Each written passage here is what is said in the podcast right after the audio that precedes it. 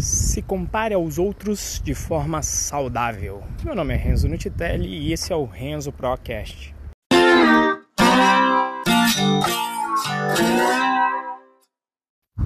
Nesse episódio, o que me inspirou foi um evento que aconteceu no final de semana retrasado.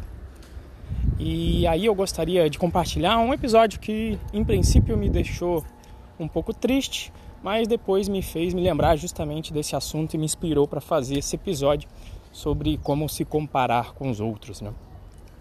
Gostaria de começar com aquela frase que às vezes eu ouvi, inclusive na infância, acredito que você também deva ter ouvido, quando você está lá reclamando de alguma coisa, principalmente quando era com relação à comida, no meu caso, né, com relação à infância, né, que reclamava lá daquela marca genérica. Eu lembro que na minha infância a, parada era sempre no, no genérico, né? A gente não tinha muita condição e aí sempre era é, se comprasse iogurte era aquele uma vez por mês e era aquele sempre genérico, né? Era, em vez de danoninho era o vigorzinho, em vez de todinho era o pelezinho, enfim, sempre era o genérico, né? E aí às vezes, obviamente, vem da natureza do ser humano, acho que reclamar. E aí quando eu reclamava, a minha mãe sempre comentava: "Nossa, tem criança que não tem nem isso, né? E, e você tá aí reclamando?" Tem, em geral ela, ela ela mencionava até África. Né? Ela falava: não, você precisa ver aqueles menininhos africanos passando fome. Você está aqui reclamando do quê, né? E uh, apesar aí da, da, da, hipérbole feita, eu acho que essa parte, essa primeira parte que eu quero colocar de comparação é muito importante, né? Quando você às vezes em face a um problema, em face a uma reclamação, em face a uma dificuldade, você olha para o lado e de repente olha alguém que, pelo menos naquele quesito, é, daquele momento, alguém que aparenta estar pior que você, né? E, e aí, no critério econômico, principalmente, depois que eu entrei para a área de, de TI, depois de fazer engenharia, né? É, você, você observa e olha para o lado e vê que o pessoal está em crise, pessoal que tem família, etc., e está numa complicação danada, e você olha para isso uma certa forma de se acalmar, né? de, de conter os seus ânimos. E isso eu acho muito positivo na comparação com o outro. Existe até um site que eu esqueci o nome dele, mas eu acho que se você procurar, que acho que é, você digita assim, como saber o meu nível de salário, né? E aí você coloca lá no, no nesse site, você informa qual é a sua região, em geral ali por estado, e aí você coloca o seu rendimento e você ele te informa em que extrata da população você está. Então, sei lá, você está entre os 5% é, que recebem mais no seu estado, e às vezes ele faz até uma comparação. Sabe, tem lá, os juízes ganham tanto, os deputados estaduais ganham tanto, e você está aqui. Então ele te coloca numa base de comparação para você ter essa base também da sua realidade, né? Para você firmar e falar, nossa, é, eu, eu, eu tenho problemas aqui, é, mas é, existe aqui uma parcela considerável da população que, pelo menos economicamente, está vivendo de uma maneira é, mais é, econômica, mais complicada que a sua. E eu acho muito positivo esse tipo de comparação. Mas, como tudo na vida, existe um lado negativo nisso que é a relativização da dor e dos problemas. É, o que isso significa, né? Quer dizer, porque tem alguém passando fome na África, você não pode é, então ficar triste aqui porque você de repente não atingiu aquele objetivo no seu trabalho, né? Ou o que normalmente acontece aqui, né? Acho que principalmente no Brasil, né? Ah, não, a pessoa rica ela não pode reclamar de nada, ela não pode reclamar do governo, que o pessoal vai falar que ele que ele tem empresa, que ele está rico, que ele está bem, ele não pode reclamar, né? Uma pessoa rica e abastada não tem o direito de reclamar. E isso é a chamada, para mim, relativização da dor. E tem, de certa forma, a ver também com o episódio em que eu comentei sobre não permitir que as pessoas definam as suas lutas. Tá mais ou menos ali conectado, né?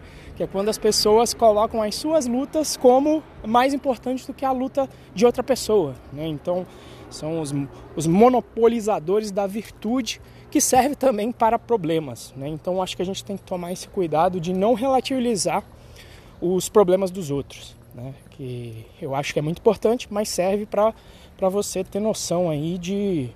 Né? Olha, o meu problema de repente não é tão grande quanto eu estou enxergando. Deixa eu olhar por uma outra ótica. Né?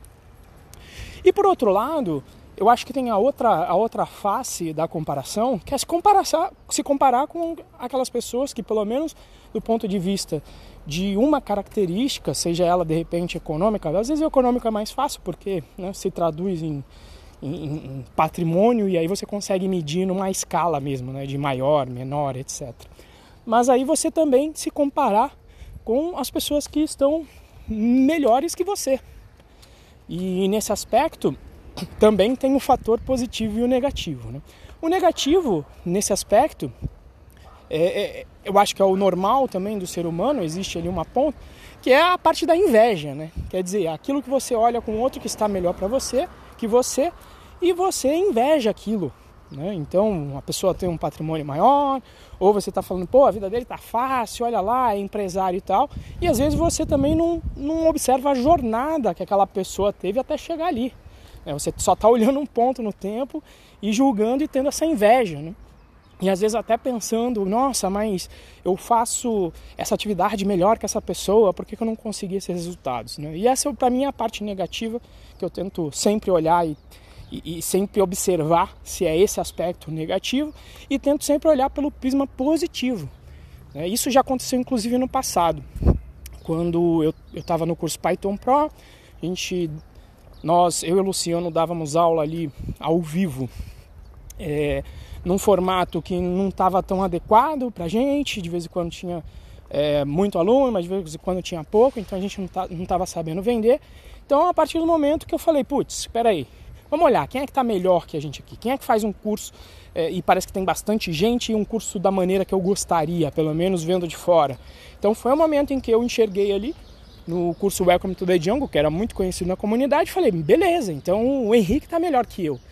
Então, em vez de invejar aquilo, não, vamos fazer o quê? Vamos fazer o curso e vamos aprender ali as técnicas e aprender para aplicar dentro do Python Pro. E isso foi é, fundamental para o curso chegar onde está hoje. Né? Então, esse, o, o, salto que o meu curso deu, o meu e do Luciano, deu, o salto que o curso deu de 2017 em diante se deve muito a esse posicionamento. E o posicionamento continua ainda agora. Porque aí eu falei, putz, beleza, chegamos aqui num patamar é, com as ferramentas que o Henrique mostrou. Qual que é o próximo passo?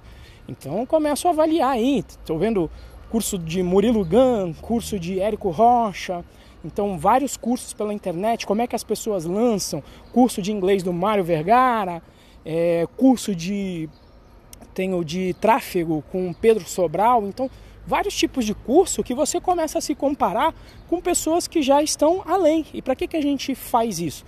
Na minha opinião, é justamente essa. Em vez de invejar, é aprender com essas pessoas para poder o quê? Para poder pegar os atalhos para chegar onde elas chegaram. Né? Quer dizer, eu pego aí, o, o Henrique ficou até chegar nesse formato, pelo menos o que eu acompanhei, eu acho que cerca de 7, 8 anos. Então, para que, que eu vou precisar passar os mesmos 7, 8 anos ou talvez mais? É mais fácil aprender com quem já está lá, com quem já está melhor. Né? E, e aí, essa, essa parte de comparação com os outros, para mim foi importante no final de semana retrasado, como eu mencionei no início desse episódio, porque eu, eu faço uma palestra, quem, quem tiver curiosidade, só pesquisar aí no Google, chama Programando a Felicidade, onde eu comento de um fator em que eu era militar. Talvez um dia eu até grave aí uma sequência de podcasts é, sobre isso. Eu já escrevi no meu blog sobre isso para, de certa forma, fazer as pazes com o passado. Talvez caiba até fazer uma segunda releitura disso e, e gravar em podcast. Mas enfim, o resumo é que basicamente eu saí como militar da faculdade e aí eu, eu me mandaram para um lugar que eu não queria ficar. Eu era obrigado a ficar, senão eu ficava com uma dívida. E efetivamente em algum momento eu cheguei na escolha de que ou eu, eu saía e aí arcava com essa dívida, que no caso arcar na realidade eu não tinha como pagar, era arcar com, com um processo na justiça, que está lá, inclusive, e ou de repente entrava num processo de depressão, né? E para mim, obviamente que eu escolhi, obviamente não, talvez não tanto, mas depois de um processo de pensar sobre o assunto, eu decidi sair da Força Aérea e fiz, obviamente, o dever de casa para entender quais eram as consequências daquilo que eu estava fazendo. Então eu entrei em contato primeiro com uma pessoa que tinha saído, que me indicou um advogado no Rio de Janeiro, um ex-bombeiro, que era advogado e já tinha tirado o filho da, das Forças Armadas. Então eu entrei com ele, ele colocou um processo, me liberaram duas semanas depois do processo. E só que o que eu investiguei também é que ninguém ganhava o processo posterior, que era com o caso da contestação da dívida. Então na época, e aí com os dados que eu tinha, eu vi, vi que eu não tinha grana, vi que eu não tinha patrimônio além da minha única casa própria, que de acordo com a nossa legislação, é, bem de família não pode ser penhorado. Eu falei, beleza, o único bem que eu tenho não pode ser penhorado. E naquela época, eu acho que estava ali com cerca, cerca de 26, 27 anos, na minha cabeça eu nunca sairia da minha casa. É uma casa grande, uma casa com três quartos. Eu pensei, beleza, aqui eu vou ficar, aqui eu vou formar família e tudo certo, né? É, e essa, essa foi a minha mentalidade na época. E aí o que aconteceu foi que, beleza, o, o tempo passou, processo veio, não tive como pagar, fiquei amigo do oficial de justiça, que inclusive também era ex-militar. E ah, o tempo passou, só que eu casei, formei minha família e aí eu queria é, mudar de lugar. Né? Só que aí é complicado com o processo, você tem dificuldade para vender, é, insegurança jurídica, tem juiz que se você vender para comprar outro lugar considera tudo ok, tem juiz que não, então é a famosa insegurança jurídica brasileira.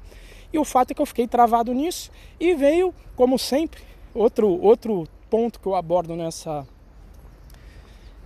nessa palestra de Programando a Felicidade, é o chamado tempo de Kairos versus o tempo de Cronos. Basicamente, o tempo de Kairos é o tempo das oportunidades. E aí me vem uma oportunidade onde o meu inquilino queria comprar a minha casa à vista. E quem tem imóvel sabe que imóvel é um troço ilíquido. Né? E principalmente se for para alguém comprar à vista, é, é um troço que é difícil de acontecer. E aí eu fui procurar se eu tinha como fazer isso de uma forma segura para não colocar em risco aí o patrimônio do meu inquilino e não tinha e aquilo foi me deixando num processo de, de, de tristeza ali, né, por conta dessa oportunidade, etc. E eu tentando é, entender como acontecia, eu sempre achei a dívida injusta no valor que ela era por várias razões. Inclusive depois de um tempo, o que aconteceu foi que a fórmula de cálculo mudou, inclusive de acordo com muita coisa que eu já pregava na época, como por exemplo, eles cobravam salário retroativo. E eu administrativamente eu tinha falado, olha, não posso devolver salário retroativo, porque senão significa que na época eu trabalhei de graça. Então significa que na época eu fui escravo, se eu não, se eu não recebi para trabalhar. Né? Então muita coisa disso foi incluída no cálculo e aí, sei lá, a dívida caía de 160 mil para 60. O que nesse valor assim, beleza, nesse valor 60 eu acho que seria um valor justo aí, nessa ordem de grandeza de 50 mil. Só que por conta da minha decisão lá atrás de não contestar a dívida e, e, e, ter falado, beleza, não vou nem colocar advogado porque ninguém conta, o que acontece é que eu entrei em fase de execução e aí, segundo os advogados, eu não consigo mais contestar isso. Apesar de alguns deles falar que eu poderia fazer uma petição de acordo com o governo mas é, é um caso que é bem complicado. Né? E aí eu tô nessa fase, entrei em contato com um amigo meu que também tinha saído, e aí nesse processo, né, que quando a gente olha também para o nosso problema, a gente começa a sofrer e esquecer de fazer essa comparação com as outras pessoas. E aí eu conversei com um amigo que também foi foi de baixa, a gente fala, foi pediu demissão pouco tempo depois de mim, e o engraçado é que eu não lembrava de as, as consequências de como que ele pediu demissão. Ele, como eu, ele estava dentro de um parque de material, no caso dele, parque de material aeronáutico, enquanto eu estava dentro de um parque de material eletrônico. Mas quando eu saí e ele me viu, nas palavras dele, chutando balde, ele se animou. E ele também estava num processo de, acho que até pior depois que eu li, porque nele tinha um pouco de assédio moral também. E ele, num processo que ele pediu demissão, ele ficou quatro meses na base, com o pessoal falando muito na orelha dele. Processo que foi muito diferente do meu. Quando eu falei que ia embora do parque de material eletrônico, todo mundo me dava até os parabéns, né? Então ele passou por um processo mais complicado. E mas quando me viu fazendo aquilo, ele pegou o contato do meu advogado e saiu também. E no caso dele, realmente foi um processo mais complicado com relação à saúde, porque efetivamente dois meses depois de ter pedido a demissão, ele foi diagnosticado aí com um problema de depressão e receitaram realmente remédio tarja preta, mas que depois de sair ele falou que estudando etc não tomou os remédios e conseguiu se livrar disso. E aí o ponto foi que e aí o ponto que ele me lembrou, né, que foi o que me motivou, que ele falou: "Pô, Renzo, eu contei no meu caso, falei que estava meio bolado. Primeiro ele colocou o aspecto de como eu ter, digamos, chutado o balde foi impactou positivamente na vida dele e acabou impactando positivamente até na vida de outras pessoas, porque ele fez o mais correto que eu. Ele parou para estudar todo o processo, colocou um advogado e contestou tudo, escreveu junto com o advogado a contestação da dívida. E ele efetivamente conseguiu pagar aí o que eu falei aí, em torno de 50 a 60 mil é, para poder se livrar e não ter esse peso sobre a cabeça dele. Né? Então, por esse aspecto, ele me lembrou de uma coisa que ele falou: é, a gente às vezes não sabe os efeitos positivos e também os negativos às vezes, mas nesse caso os efeitos positivos que uma ação nossa pode ter na vida de várias pessoas como essa teve. E o outro ponto que ele me lembrou, que foi o que me motivou aqui nesse episódio, foi que ele falou, cara, e assim, o teu caso tá tranquilo, né? Você tá aí com uma casa tal, e, e, e não corre o risco de nada, mas teve amigo nosso, por exemplo, o caso da Nagata, que deu tudo errado, porque a galera não entrou com o remédio jurídico correto na hora de sair, e saiu de qualquer jeito e acabou sendo condenado por deserção. E isso é crime, aqui é crime militar, isso dá cadeia, né? E aí ele mencionou que ela foi obrigada a voltar, teve que trabalhar no Schamberger, indo para a Sibéria um tempo para conseguir pagar essa dívida, que a dívida dela no caso foi de parece que de 400 mil reais. Então foi aquela parte da comparação, né, em que eu olhei, digamos, o caso dele, que, que fez a coisa certa, que fez o melhor, que estudou melhor o, o, o estudou o, o, judiciário, né? Eu de certa parte não quis estudar porque a minha veia de libertário até falou, putz, vai ser uma chance de mandar o Estado se fuder e foda-se, não vai conseguir pegar nada. Mas ele fez o correto, que foi estudar, parar, tentar minimizar o problema, em vez de, de, de, de ir pela minha linha. Mas ele me lembrou também do caso pior, que é o caso dessa galera que foi obrigada a voltar. Teve gente que foi obrigada a voltar realmente para a Força Aérea para não cometer crime de deserção e aí ficar com uma dívida e fica numa situação completamente horrível, porque você foi obrigado a voltar para para um lugar e, e, vai ter que ficar lá, senão pesa uma dívida enorme ou até um crime militar, podendo te, te colocar atrás das grades mesmo. Né? Privação de liberdade era o meu limite. Eu falei, não, eu, eu sou, anar, sou anarquista, mas o meu limite é que eu não quero sofrer alguma punição com privação de liberdade. Então, enfim, o, esse foi o episódio para contar desse caso.